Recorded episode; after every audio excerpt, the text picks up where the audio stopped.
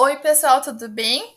No episódio de hoje, a gente vai fazer uma análise sobre a Segunda Guerra, num primeiro momento da nossa fala, e num segundo momento, a gente vai focar bastante na perspectiva do Japão na Segunda Guerra, a partir um mangá chamado Gen Pés Descalços.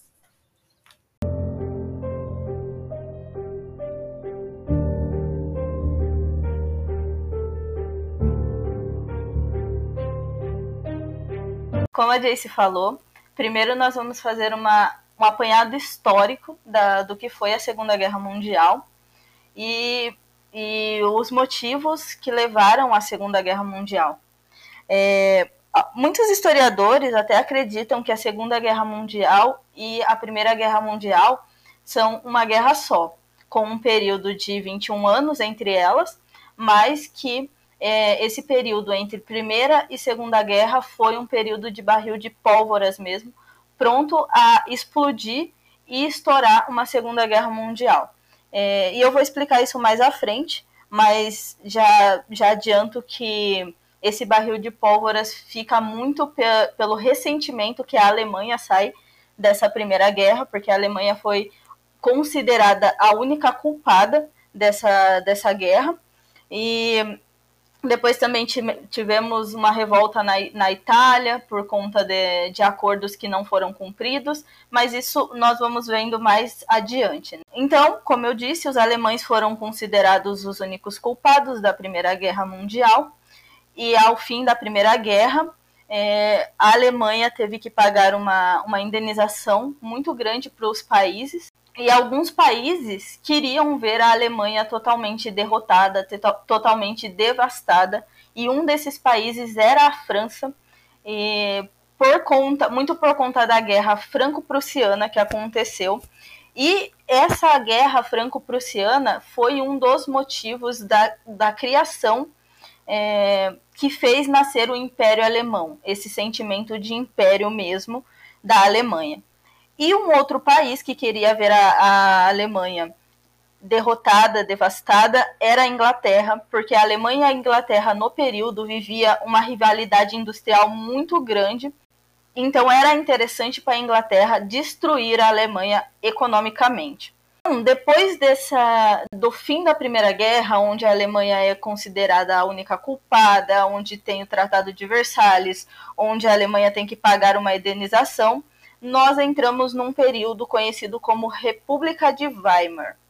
E é, nesse, nesse, durante essa República de Weimar que a Alemanha teve que assinar forçadamente o Tratado de Versalhes. O Tratado de Versalhes ele proibia a Alemanha de ter um exército com mais de 100 mil homens e também fez com que a Alemanha devolvesse vários territórios que tinham sido ocupados durante a Primeira Guerra. A Itália, ela também sai prejudicada da Primeira Guerra, mas a Itália costumamos dizer que ela é uma vira-casaca. Ela muda muito de lado tanto na Primeira Guerra quanto na Segunda Guerra. Na Primeira Guerra, por exemplo, a Itália ela começa ao lado da Alemanha na Tríplice Aliança, e a Tríplice Aliança ela é formada pela Alemanha, pela Áustria e pela Itália no primeiro momento ali da guerra até 1915, para ser mais exato, e é, ela passa para o lado da Tríplice Intente. A Tríplice Intente é formada pela Grã-Bretanha, hoje conhecida como a Inglaterra, a França e a Rússia. E a Itália ela passa para a Tríplice Intente com a promessa de terras, que quando essa guerra terminasse, ela ganharia terras e o Japão ele era um país aliado da Tríplice Entente nesse primeiro momento. Então esses é, essas pequenas coisas que vão acontecendo é importante para a gente entender é, aonde vai levar esses acontecimentos que vai ocasionar a Segunda Guerra Mundial. Só que esse tratado que foi firmado com a Itália, ele foi um tratado secreto. Então, quando termina a Primeira Guerra, é, esse tratado ele não é reconhecido e a Itália acaba saindo sem nada. Então, costumamos dizer que a Itália e a Alemanha foram as mais prejudicadas é, da Primeira Guerra e ocasionou para o nascimento de um novo regime, que vai ser o regime ditatorial, o regime nazista na Alemanha e o regime fascista na Itália. Então vamos entender o que estava acontecendo nesse período entre as guerras, antes de começar a Segunda Guerra. Uh, começa, né, o regime fascista começa a nascer é, nesses dois países, Itália e Alemanha, mas o clima ele é de muito otimismo. Então esse regime ele não vai se firmar nesse primeiro momento. É, a paz está reinando, não tem problemas nenhum. As pessoas acabaram de sair devastadas de uma primeira guerra, não tem interesse de começar uma segunda guerra, mesmo o orgulho alemão muito ferido, e o clima é de extremo otimismo. É um momento em que os Estados Unidos está num crescimento econômico muito grande, é, a economia está girando normalmente, os países europeus estão comprando muito dos Estados Unidos, porque eles estão se reconstruindo. E esse otimismo, esse crescimento econômico, ele é quebrado com a crise de 29, ou a Grande Depressão, como também é conhecida. O que, que é essa crise de, 29, do, de 1929? É a quebra da Bolsa de Valores a gente não pode afirmar o que, que levou a essa quebra da Bolsa de Valores. Mas o que a gente pode afirmar com certeza é que um dos motivos foi a superprodução. Então, os Estados Unidos ele estava ali produzindo muito para esses países europeus e do nada esses países que já estão se reconstruindo, já estão se levantando, eles param de comprar nessa proporção grande só que os Estados Unidos ele não para de produzir na mesma proporção. Então dá um, um pane geral e a bolsa de valores quebra. E quando a bolsa de valores quebra, é um caos, não só nos Estados Unidos, mas em vários países que seguem o modelo capitalista. As pessoas ficam desempregadas, as pessoas ficam na miséria. E a Alemanha entra numa crise ainda maior. Se a Alemanha já achava que estava no fundo do poço, ela percebeu que ela conseguia descer mais um pouquinho. E quando a Alemanha chega nesse fundo do poço, quebra, o seu, o, a sua moeda já não vale mais nada.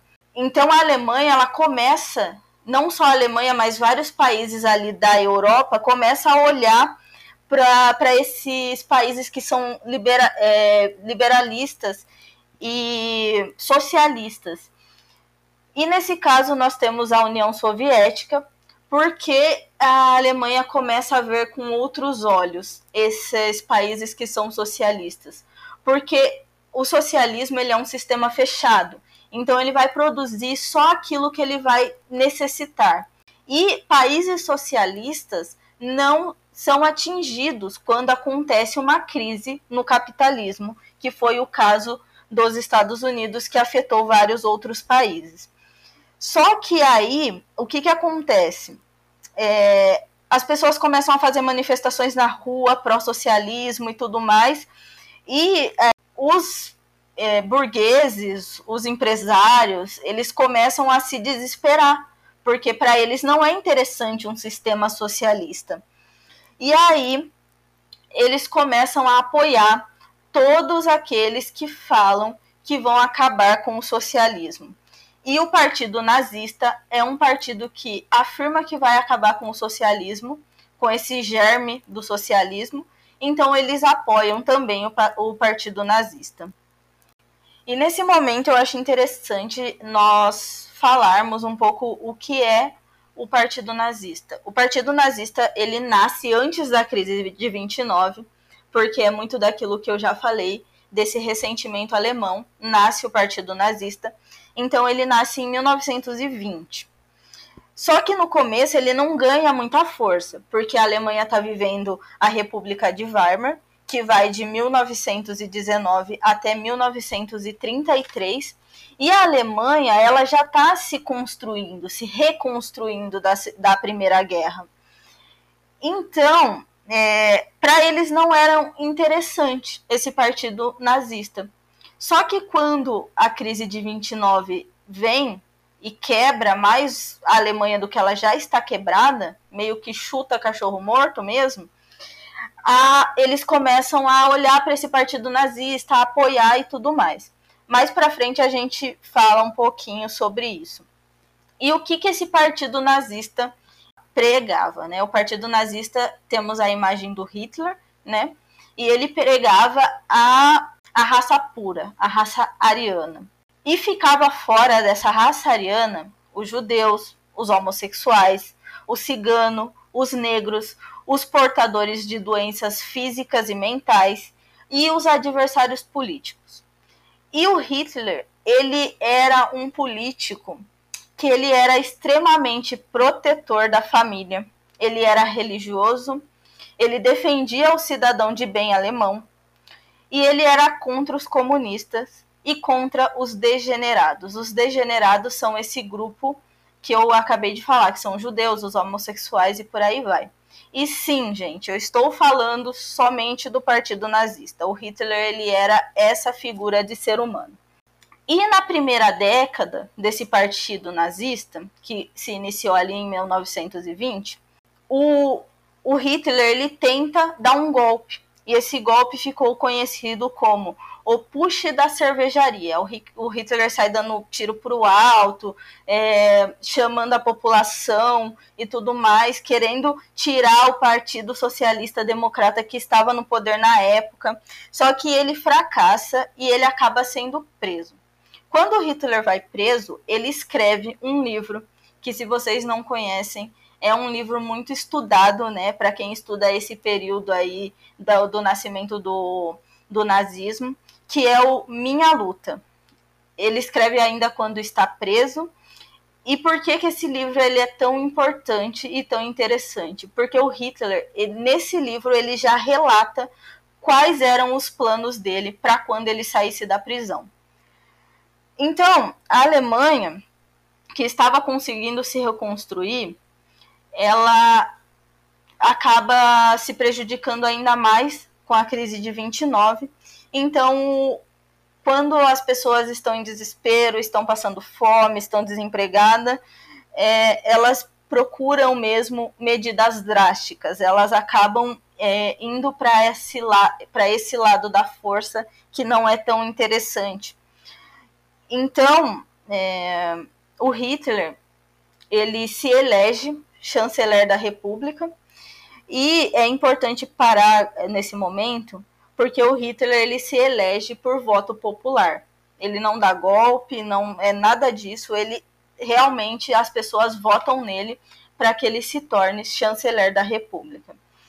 Quando o presidente da Alemanha morre, as pessoas mais uma vez dão aval para o Hitler unir não só o poder de chanceler, como também o poder de presidente.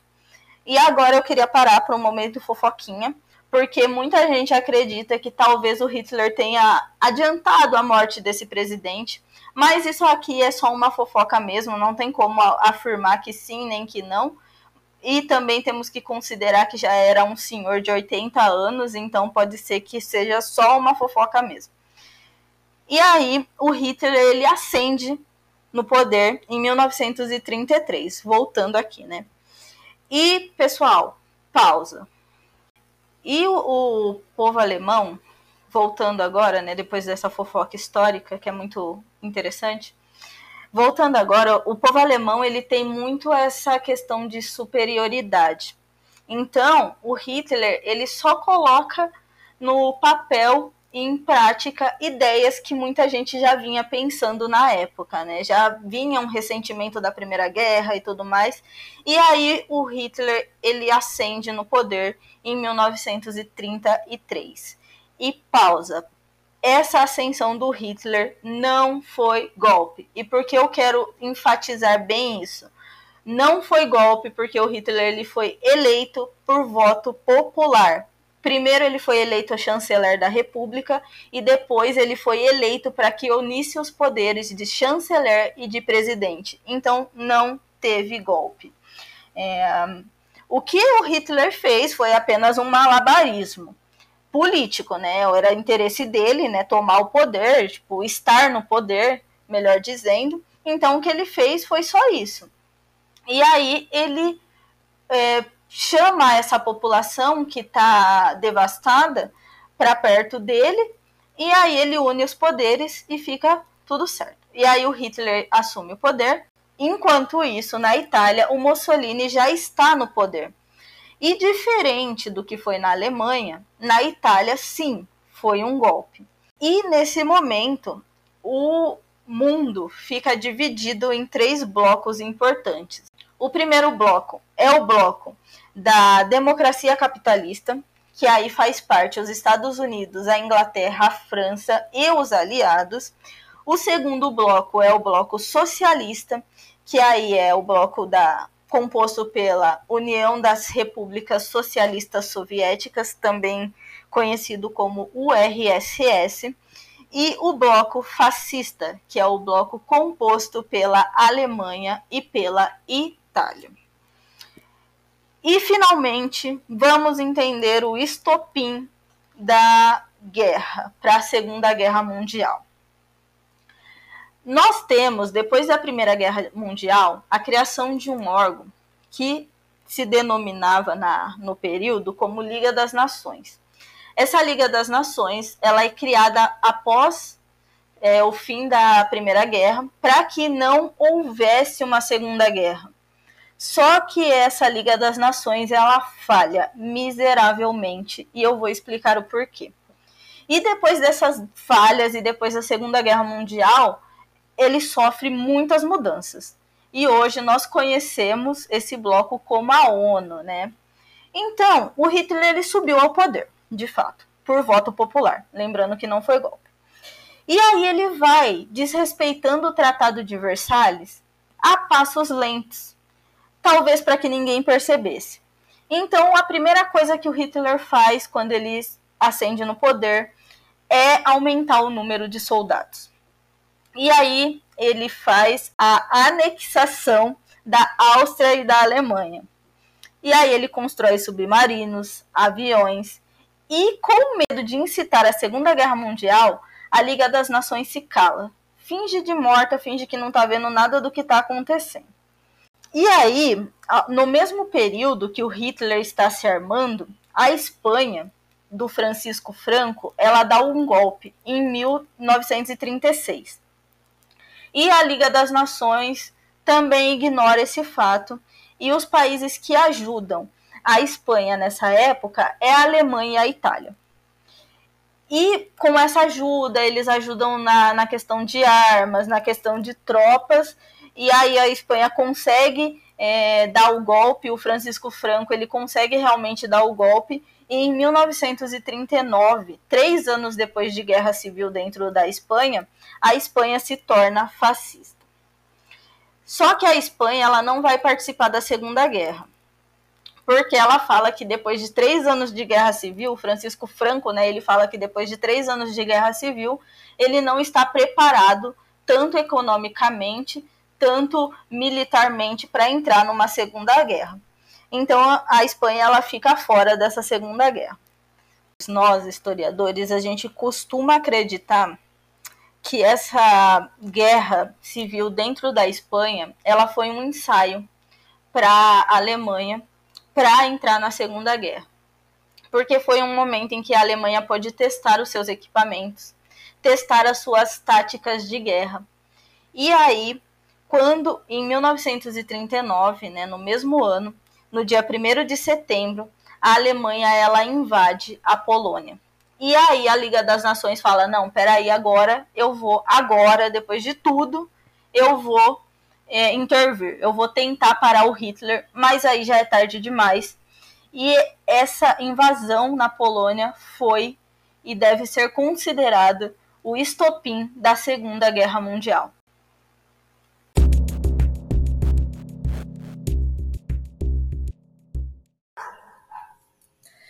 Então, em 1 de setembro de 1939 é o dia que a Alemanha vai invadir uma cidade na Polônia. Então, como a Carol falou, é, até esse momento, a Liga das Nações estava passando pano para tudo que a Alemanha estava fazendo, né? A Alemanha fazia isso, a Liga das Nações ia lá e encobria ou fingia que não estava vendo, olhava para o outro lado, enfim. Tudo isso por conta da política de apaziguamento, porque como eles tinham acabado de sair de uma Primeira Guerra Mundial, ninguém queria essa Segunda Guerra, mas era óbvio que ia acontecer em algum momento, era questão de tempo. E por isso que a Liga das Nações ela fingia que não estava vendo e de certa forma compactuava com o que o Hitler estava fazendo.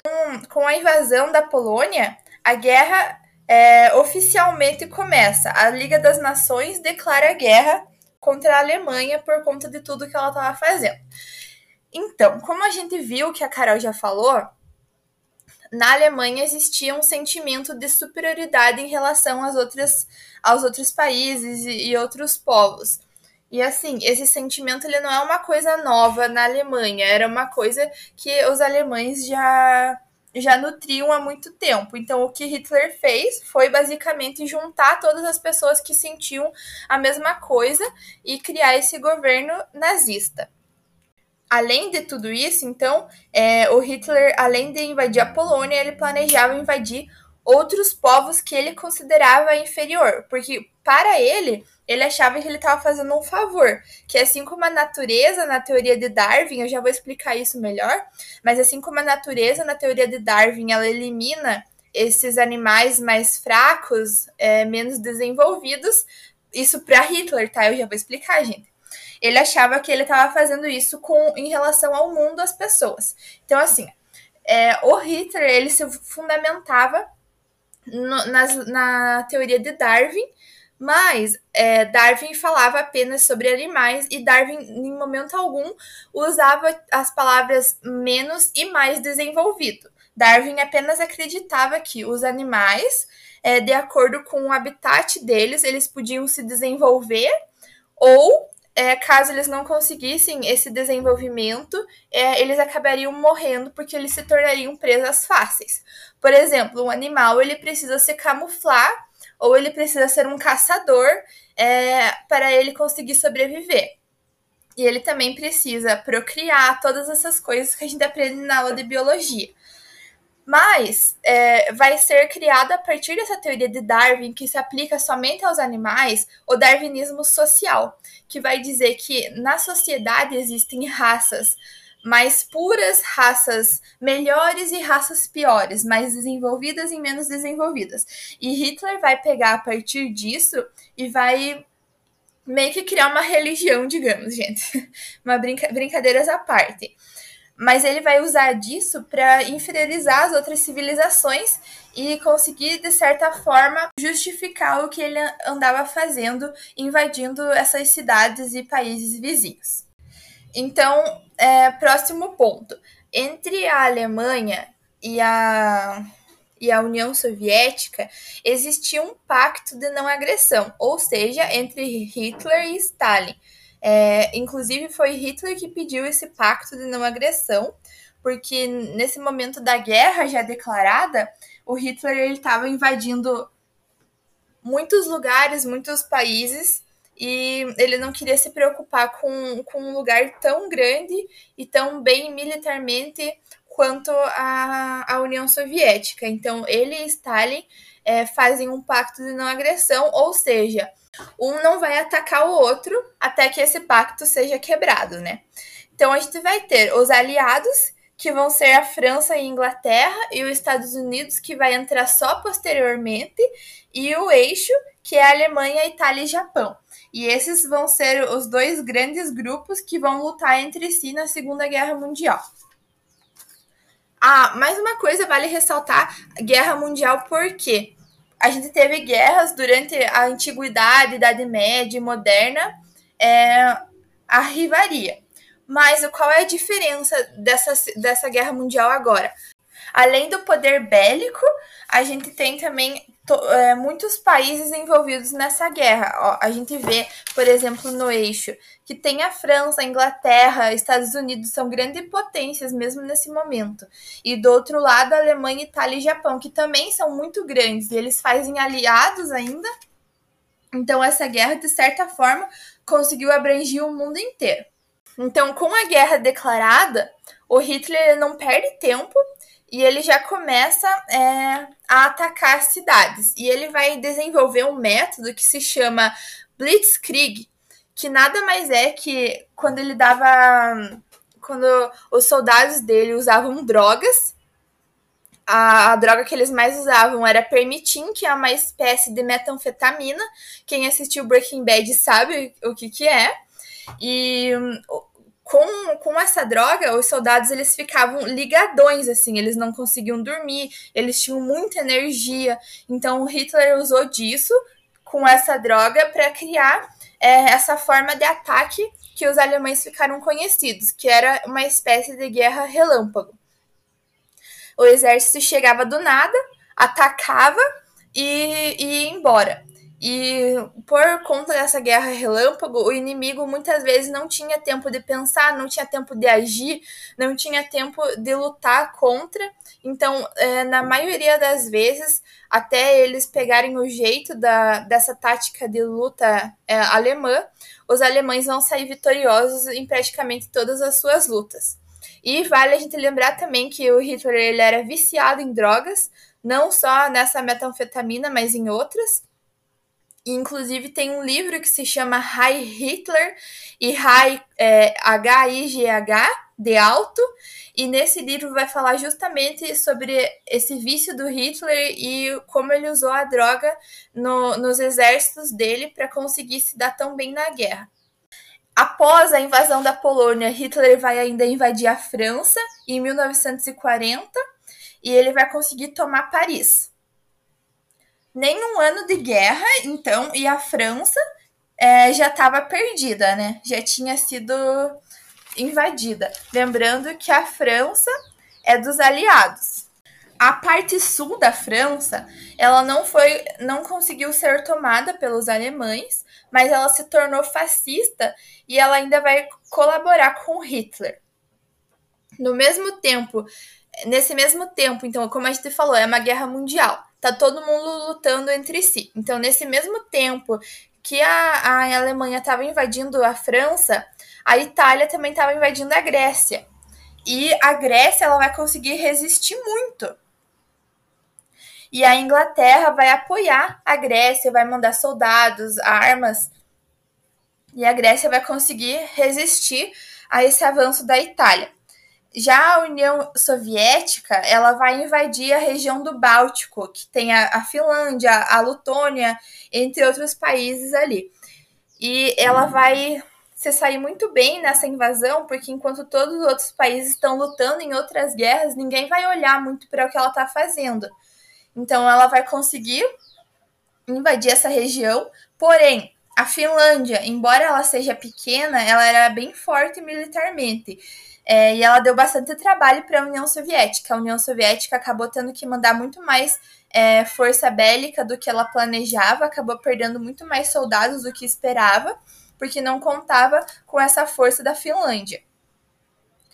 Além disso, também, é, a Finlândia se deu tão bem nessa guerra que a União Soviética achou melhor é, fazer um acordo com a Finlândia, onde ela pegaria apenas uma pequena parte do país e uma parte das produções também. Em 1941 já, a Alemanha nazista vai acabar apoiando a, a Finlândia e vai lutar para expulsar os soviéticos. E a gente tem que lembrar que nesse momento ainda tinha um pacto de não agressão entre a Alemanha e a União Soviética. Então, a Alemanha já estava testando a paciência da União Soviética nesse momento, apoiando a Finlândia, que era um país que a União Soviética estava tentando invadir essa ajuda que a Alemanha forneceu à Finlândia, ela acreditou que seria muito fácil tomar o controle é, da Finlândia mas a Finlândia, como eu falei, ela era muito forte, ela era muito bem preparada e ela não deixa em momento algum a Alemanha tomar tomar conta do país. Enfim, a Alemanha não consegue. É, essa foi uma das primeiras derrotas da Alemanha. É, nesse momento, então, ela vai focar os ataques dela, dela na Inglaterra, já que ela não conseguiu tomar a Finlândia. E vale ressaltar que a Inglaterra é uma ilha. Então, as únicas formas de, de invadir a Inglaterra seriam pelo mar ou pelo ar. E no caso do mar, já, já é uma coisa que não daria certo. Porque a Inglaterra ela é conhecida como a melhor na, nesse quesito de, de navegações e tudo. Então já vai se tornar difícil. Nesse caso, resta para o Hitler atacar por, pelo ar. E é esse o modo que ele vai usar de fato, né? Então ele vai fazer diversos bombardeios na Inglaterra, ele vai focar esses bombardeios na capital, né, que é Londres, entre 1940 e 1941, mais de 57 bombardeios foram realizados contra Londres. Nesses bombardeios, cerca de 40 mil civis vão morrer. A gente não está falando do exército aqui, só dos civis, de pessoas que não tinham nada a ver com a guerra, que vão morrer. 40 mil civis. A Inglaterra também ela vai sofrer um, sofrer um baque, porque ela nunca tinha sido atacada antes. Por, por conta desse favorecimento geográfico dela ser uma ilha e dela ser muito boa na questão marítima, ela nunca tinha sido atacada antes. Mas com a, com a tecnologia, e nesse caso com os aviões e ela vai de fato ser atacada e bombardeada nesse caso. Então, em 1941, o Mussolini ele vai invadir o norte da África e os ingleses eles vão tentar impedir isso, mas a Alemanha vai acabar criando o Africa Corps, que é uma organização para combater os ingleses. E embora eles tenham muito poucos, muito pouco recurso, a Africa Corps, eles vão ter um desempenho muito bom. Entretanto, as tropas aliadas elas vão conseguir invadir a África e o Africa Corps não vai conseguir impedir isso. Então vai ser a primeira, a outra derrota da Alemanha, né? Hitler, é, depois disso, ele vai até Jerusalém, dizendo que ele quer exterminar todos os judeus da Alemanha e ele vai conseguir apoio de tropas árabes. Então, eu, embora esteja confuso, tá tudo acontecendo ao mesmo tempo, tá todo mundo se atacando, todo mundo querendo sair melhor na guerra. Então, Hitler vai buscar esse apoio dos árabes. E em 1941, Hitler vai criar a Operação Barbarossa. E essa vai ser uma péssima escolha que o Hitler vai fazer. Por quê? Então, vamos, vamos, vamos Vamos entender por que, que foi ruim. Ele vai desrespeitar o Tratado de Não Agressão que ele fez com a União Soviética e com a Operação Barbarossa, ele vai atacar diretamente a União Soviética. Então, ele desfaz um tratado que ele mesmo criou. Então a França ela já tinha sido tomada, a Inglaterra tinha sido bombardeada e estava tudo derrotado. Hitler estava se achando, contando que tudo que ele fizesse ia dar certo. Então só faltava agora a União Soviética, que era um país muito grande, muito, é, muito poderoso belicamente. Então ele decide atacar a União Soviética com essa Operação Barbarossa. A União Soviética começa perdendo porque ela não estava esperando ser atacada pela Alemanha. Então, com essa operação que que invadir a União Soviética, a gente vai conhecer uma batalha que ficou muito famosa, a gente conhece como a Batalha de Stalingrado. Então, nessa batalha, os nazistas eles vão ser impedidos de continuar avançando pelos soviéticos e os soviéticos vão conseguir recuar o avanço do, dos nazistas até Berlim, ou seja, a tropa nazista vai voltar de onde ela saiu. Então, eles vão continuar recuados até 1945. Os nazistas eles não vão conseguir avançar mais até 1945.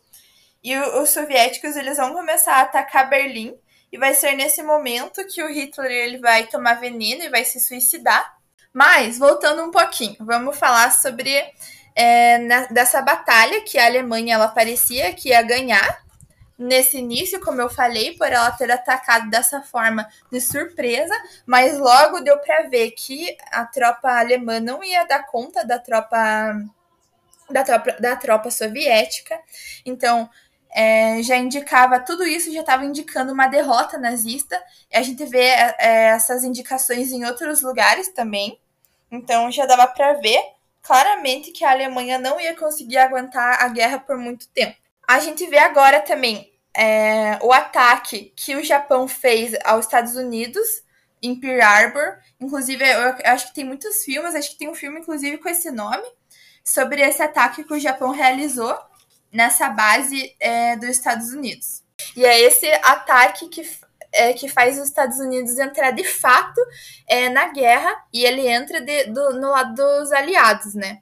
A partir disso, a resposta dos Estados Unidos é lançar duas bombas atômicas no Japão. A gente conhece elas como Little Boy, que foi lançada em Hiroshima, e Fatman, que foi lançada em Nagasaki. E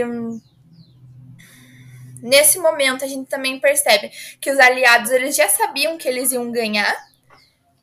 Eles estavam antecipando já esse fim da guerra e, ele, e nesse momento o Japão, após essas duas bombas, ele levanta a bandeira branca e ele se rende. E a gente já se encaminha para o final dessa guerra. E nesse momento já vão surgindo com diversas conferências onde os ganhadores da guerra, que já sabiam o final, estavam decidindo como ia ser esse fim da guerra e também esse futuro do mundo. Porque a gente vê que quem ganhou a guerra, que foram os aliados, que é a França, a Inglaterra e os Estados Unidos, eles são as maiores potências, principalmente Estados Unidos, até hoje. Vão também dividir a Alemanha no meio. A gente vai ter uma parte capitalista e uma parte socialista, e esse vai ser o principal motivo da Guerra Fria.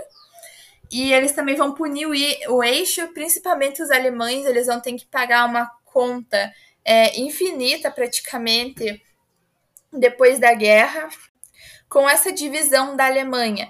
A, a, gente vê que a Guerra Fria vai ser entre a União Soviética e os Estados Unidos, que vai ser aquela guerra onde não há confronto direto, mas eles, eles realizam confrontos a partir de quem tem mais tecnologia, de quem realiza mais. E eles achavam, na época da Guerra Fria, que ela estava acontecendo, que tudo estava se encaminhando para uma terceira guerra mundial, o que não acontece mas para a população daquela época parecia que ia acontecer. É, então a gente vê como os ganhadores da guerra eles decidiram o futuro do mundo inteiro, não, é, não foi nem só dos países deles, do mundo inteirinho. Depois disso, ainda re eles realizam algumas operações para expulsar os nazistas dos lugares que eles tinham invadido. Uma delas é a, op a Operação Overlord, que expulsa eles da, da, da França e a gente conhece muito essa operação a partir do nome do dia D, né? Inclusive tem filmes, jogos sobre isso, livros também, é, que é o dia que ia começar essa operação. Um dos filmes também muito famoso sobre isso é o filme do Resgate do Soldado Ryan. Inclusive, se não assistiram, eu indico muito, acho um filme muito bom.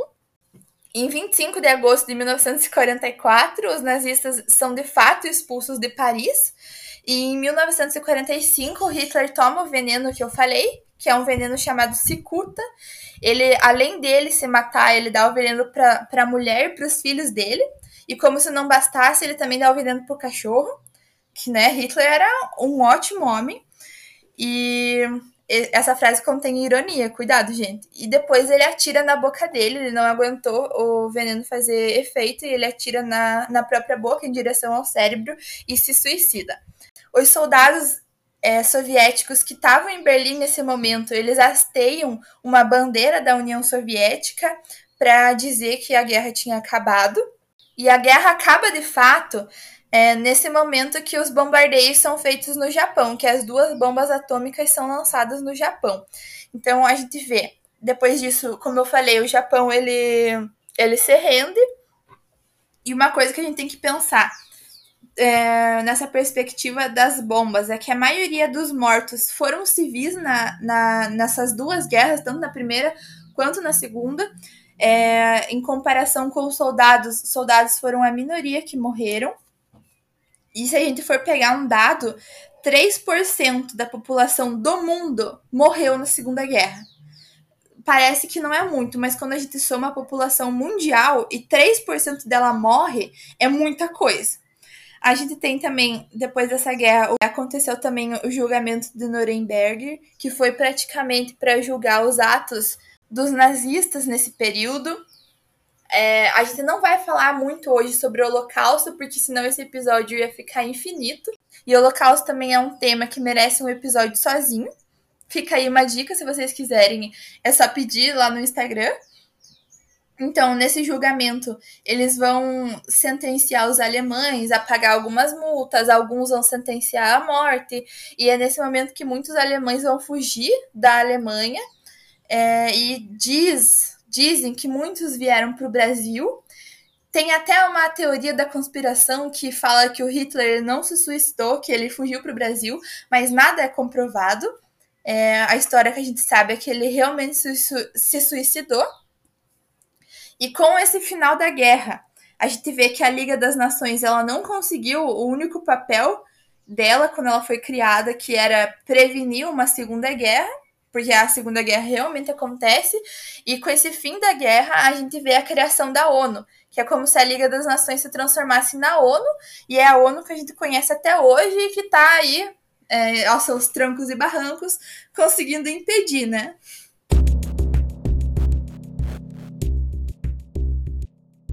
Depois dessa nossa aula sobre a Segunda Guerra Mundial, né, que as meninas apresentaram, é, eu gostaria de falar sobre um mangá chamado Hadashi no Gen, ou como a Jace disse no início do, do podcast, é, Gen Pés Descalço, que, que, se trata de um relato autobiográfico do mangaka Kenji Nakazawa, e que se passa durante é, a Segunda Guerra Mundial, né, na, na cidade de Hiroshima, durante o período em que a bomba nuclear foi lançada né, naquele local. E a gente vai acompanhar a história de Gen, né, um menino de, de sete anos que vê sua vida mudar do dia do dia para a noite, né, quando a, a, a bomba é lançada em Hiroshima.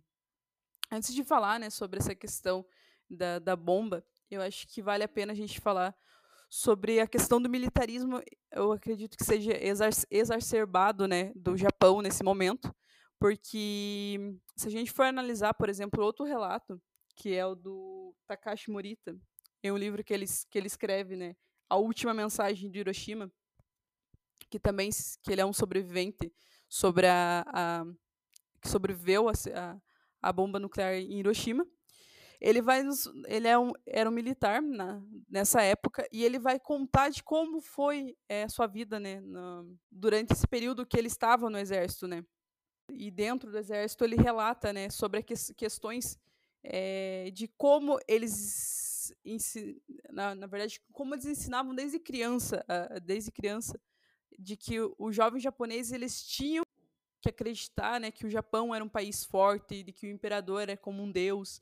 Então isso vem desde que eles eram crianças. Isso é ensinado, isso é foi ensinado né, durante aquele período para eles.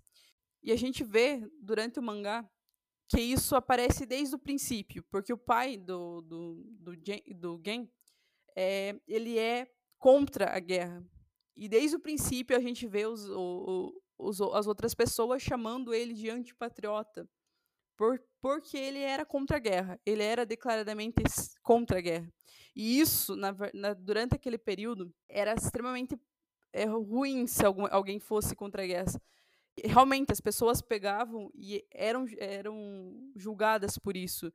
E no caso né, do mangá, o, a família Nakaoka, eles são extremamente julgados é, pelas outras cidades, pelas outras pessoas do bairro, é, elas, eles vão ser, vão, essas pessoas do, bairro vão deixar de ajudar eles em alguns momentos, porque a gente sabe que, que tava, eles, o Japão estava passando por um momento de crise, né, principalmente em relação à comida, não havia comida é suficiente.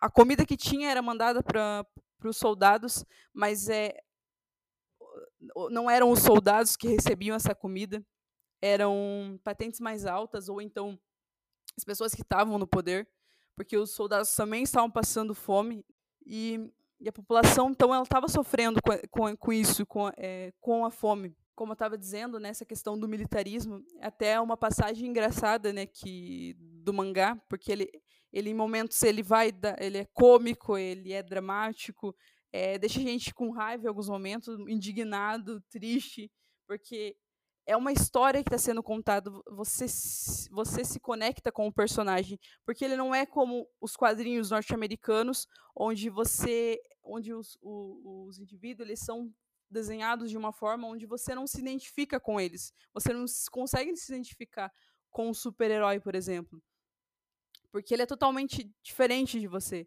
E quando você lê o mangá, você consegue se identificar com o personagem de, com, com Gen, principalmente, porque ele é um, uma criança, né? E ele faz as, as ele tem, faz as travessuras dele. Então, é, quando a gente analisa né, esse, o mangá, a gente olha com esse. A gente consegue se conectar, né, como eu disse, com, com o mangá. E como eu estava dizendo, né, numa passagem cômica do, do mangá, a gente vai ter o pai do, do Gen. É, ele vai até uns, um dos exercícios que, que eram feitos né, no bairro, que era o, exercício de lanças. Esse exercício de lanças consistia em os, os, soldados, né, é, os homens, é, se armarem com lanças de bambu e acertarem a mesma em bonecos de, de palha. Então, é, quando ele vai para esse exercício, ele, ele bebe e ele, ele começa a soltar gases durante o, é, o exercício. E aí o, o pessoal que está ali, ele, todo mundo fica revoltado com aquilo. Por que ele está fazendo aquilo? E ele fala que ele realmente acha que aquilo é uma piada, né? Por que, que a gente está fazendo aquilo? Se o, os Estados Unidos têm um poder muito maior, muito mais bélico, né? E que o Japão realmente eles sairia perdedor, porque não tinha como eles conseguirem competir com o poder bélico do, do, Japão, do, dos Estados Unidos, perdão em outros momentos, né, que a gente vai acompanhando, a gente vai percebendo situações é, antes dessa da bomba realmente ser lançada em, em Hiroshima, o, um dos irmãos, né, do Gen, ele vai para para ele vai servir o exército, né? Porque ele, ele queria tirar essa imagem ruim que as pessoas tinham da família de eles serem antipatriotas, de eles serem contra a guerra. Então ele vai, ele se alista no exército e vai quando ele está indo para o exército, está indo para se alistar, ele encontra com um indivíduo que é que também era do exército. E esse indivíduo ataca ele e fala e quase o mata, né? É, só que daí surge outro outro outro homem que que impede que isso aconteça. E depois uma conversa entre os três, eles é, o, o que ataca esse o irmão do, do Gen, ele fala assim que ele era um, ele estava para servir como um kamikaze mas ele não queria. Até ele havia sido convocado e havia entrado no avião e, sido e havia sido mandado para atacar os norte-americanos, mas ele ele ele vê a, a, a, mãe dele quando ele estava no avião e a esposa dele, né? E ele fica, ele não quer fazer aquilo. Então ele cai do avião, é, só que ele acaba não, não morrendo e é mandado novamente para para servir né, como kamikaze. E aí ele, ele contando essa história, é, a gente não imagina, né, de, é, quando a gente ouve sobre os kamikazes, a gente não imagina de como foi como foi essa, essa questão, porque os jovens eles se alistavam, né, com o intuito de, de que ah, o uniforme é bonito, a gente está servindo ao país, é, a gente vai voar, vai, vai voar de avião, mas quando eles estavam realmente ali dentro do, do, do avião somente com combustível para ir, sem combustível para voltar, porque não havia, né, como voltar, eles estavam se suicidando para o bem, né, entre aspas, muito aqui, muito entre aspas, do governo é, japonês. E, e, quantos, quantos jovens que, que deixaram seus sonhos para trás por, por conta disso? Outra questão, né, é, que a gente pode pensar sobre isso também, do, sobre os kamikazes, é de como eles eram vistos pelos próprios líderes, digamos assim, né, que estavam ali no poder, né? Porque até no mangá ele vai falar sobre isso, vai mostrar isso, que ah, não atingiu, não, não conseguiu matar ninguém, o avião, não sei o quê, porque eh, foi eles tratavam esses, esses jovens, né, essas pessoas que eram os kamikazes, como apenas números, né? Acertou, não acertou, é, então é, não importava, sabe? É como se não importasse essas vidas tantas que foram perdidas. E como eu falei né, no início da, da, minha fala, né, sobre a questão dos jovens eles serem criados desde pequeno para ter para ter esse pensamento do que o Japão sairia vitorioso e a questão da honra também era muito presente na, no Japão. Então, quando os, os jovens eles quando o Japão estava começando a, a assim, não tinha mais saída, né, de que estava a caminho da derrota e os, e, o, e os Estados Unidos avançava cada vez mais, a gente percebe que, que ao invés de se renderem esses indivíduos, né, esses indivíduos japoneses, eles se suicidavam para não, não se entregar. Eles, é, eles no mangá ele vai mostrar isso, é, eles pulando de lugares altos para se suicidar, se jogando é, em, na frente dos tanques. Então, o, o se entregar não, não estava fora de cogitação. Até acredito porque por isso que o Japão demorou muito tempo para se render, porque eles acreditavam fielmente de que de que eles sairiam vitoriosos, de que a guerra seria ganha. Até tinham, eles tinham esse pensamento, né, de que de que mesmo em tempos difíceis o Japão se reerguiria e alcançaria a vitória. Em meio a tantas questões que o, que o mangá vai, vai apontar, eu acho que é o, o que marca realmente né, a questão da, da bomba atômica. Até vai ter uma, uma parte que vai mostrar a, a, os Estados Unidos produzindo a bomba e, e, e, tudo mais.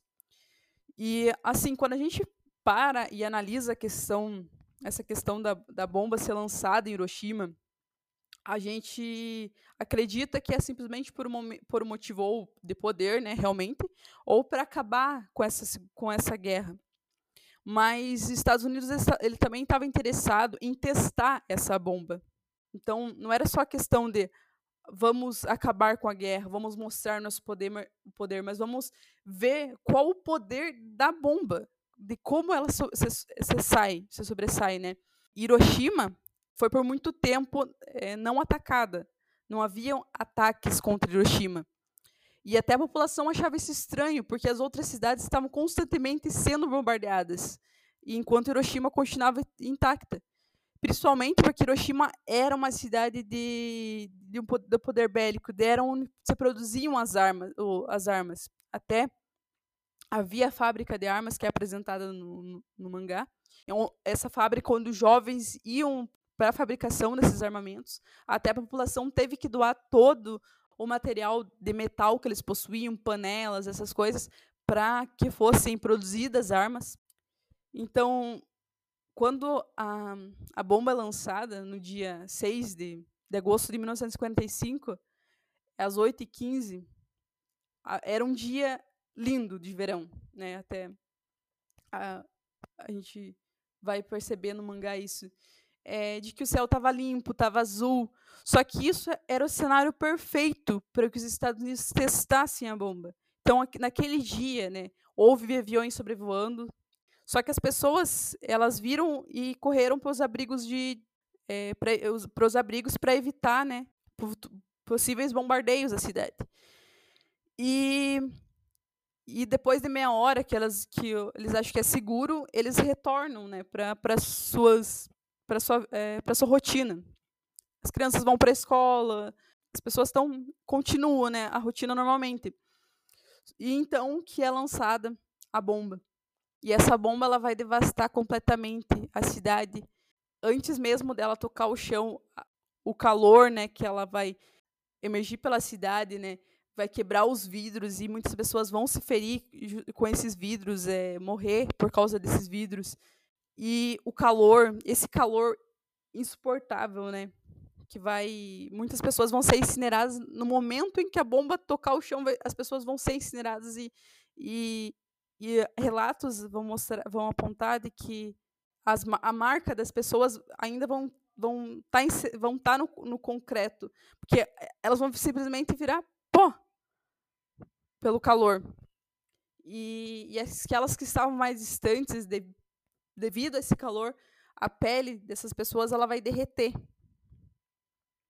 Então é agoniante você ver o mangá. Então é, tem que ter estômago, assim, para você é, principalmente quando você vai ouvir um relato, ler um, um, um, relato, porque você imaginar aquelas pessoas naquela agonia é, e elas sentiam muita, muita sede, então elas pediam por água e algumas com o corpo todo queimado, né? Elas se jogavam na água e isso provocava um choque térmico, o que fazia com que as pessoas morressem. Depois da, que a bomba foi lançada, é, o, o céu ficou todo preto, né? E, e a, uma nuvem se formou e começou a chover uma, uma, uma, uma chuva é, escura. E essa chuva, ela era é, da radiação, era por conta da radiação. E algumas pessoas elas acabaram é, tomando essa água por conta da sede e so, morreram, né? Acabaram morrendo. Então o cenário que está, que, que, aquele cenário era um cenário terrível. As pessoas que que estavam que estavam naquele momento que vivenciaram aquilo foi terrível. Algumas morreram na hora, algumas sofreram depois e algumas vão sofrer muito mais depois ainda, né? E, e, o mangá ele vai acompanhar isso, ele vai acompanhar todo esse decorrer dessas pessoas, da, do, do game, né? Que ele viu a família dele ser morta é, após escombros né, da casa cair sobre eles, a agonia que você sente vendo eles é, presos e alguém e a mãe dele não conseguindo fazer nada para salvar os seus irmãos e o seu pai é muito é, é aterrorizante. E, e após né, a, a, a bomba ser lançada e todo o caos que eles achavam que havia acabado né havia muitos corpos pela cidade. E esses corpos eles começaram a juntar muitas moscas então a cidade além da radiação, além do, do cheiro, é, foi tomada pelas moscas. E, essa, e, é agoniante quando você vê em, algum momento, em alguns momentos né, que vai demonstrar em outros volumes do, do, do, do mangá, porque são dez volumes, né, então tem muita coisa, muita história sendo contada, muitos acontecimentos que você fica é muito chocado ao você se deparar com aquilo, porque você, porque a gente só tem o, o a pensamento de que a bomba foi lançada e muitas pessoas morreram. Mas o que aconteceu com essas pessoas e quem sobreviveu? O que houve depois, né? Porque depois que a bomba foi foi lançada, né, de, dias depois, as pessoas começaram a sofrer com a radiação. E então, muita gente começou a morrer é, porque começaram a perder cabelo, é, começou com diarreia, vômito. E aí, os hospitais que já estavam lotados pelas pessoas que que sofreram com a bomba, né? É, agora é, que sofreram com a queda da bomba, agora estariam lotados por, por pessoas que, que estavam sofrendo com os efeitos dela. Hospitais improvisados surgiram também em, esco em escolas, por exemplo, porque era um cenário totalmente devastado. Os indivíduos do mangá, eles podem ser fictícios, né? Porque o, mas a história em si, ela é aconteceu, o cenário todo ele é real. Porque quando você come, você pega o mangá e pega um, um relato é, escrito, né, que é o, o, caso do Takashi Morita que eu já citei, é, você percebe que realmente aquilo aconteceu, de que não é só um, uma ilustração, de que de que na, o Nakazawa realmente queria transmitir o que aconteceu naquele período, o que ele viveu, né, o que muitas pessoas viveram, porque foi um cenário totalmente horrível, devastador, aterrorizante. Então, quando a gente fala é, sobre a Segunda Guerra Mundial, a gente vai ter um cenário horrível com muitas coisas acontecendo, muitas coisas horríveis, né, acontecendo. E a questão da, dessa, da, da bomba atômica ainda é pouco falada, né? Mas é, por que é importante a gente falar sobre ela? Para que isso não se repita, para que ninguém com boas intenções, entre aspas, é, utilize novamente tal armamento para cometer tal atrocidade contra pessoas inocentes. Porque o Japão, né, os, se a gente for pegar é, os líderes, as pessoas que estavam no poder, realmente eles estavam ali cometendo crimes, né, é, mas as pessoas que estavam vivendo suas vidas né, completamente em paz, principalmente antes da, da guerra, é, e foram de, deparadas com, com esse cenário, né, mudando completamente, tendo que mudar completa, completamente suas vidas por conta disso, elas eram inocentes. Então, quantas pessoas morreram, né, por conta de, de pessoas que só estavam preocupadas com os seus próprios interesses. Mas, enfim, uma curiosidade eu acho que interessante, principalmente se acaso vocês se interessarem para ler o mangá. Porque eu posso falar aqui, mas ler é uma experiência diferente. Então, se vocês pegarem a edição de 2002, é, que é a edição que eu possuo, que eu trouxe aqui para comentar com vocês, vai trazer pequenas falas de alguns de algumas pessoas que vão falar sobre sobre a, a bomba, né? De como eles sobreviveram e, e, e o modo como eles enxergam. E nesse primeiro volume a gente vai ter a, o prefácio com uma com a mensagem, né, que, que Art Spiegelman, o escritor de Maus, ele faz, porque no momento em que ele estava escrevendo Maus, foi o momento em que ele leu essa história do, do Game Pés Descalço. E ele se depara com depara com aquele cenário e ele consegue ver a humanidade que, que o game possui, possui. Ele, ele se identifica, de certa forma, porque ele também foi um, um sobrevivente. E a história dele, né, que ele conta em Maus, é, é, é fascinante também. E, e o, o mangá, eu acho que tem muito a agregar para gente, para entender esse, essa questão de, de como as bombas, de como a guerra é perigosa.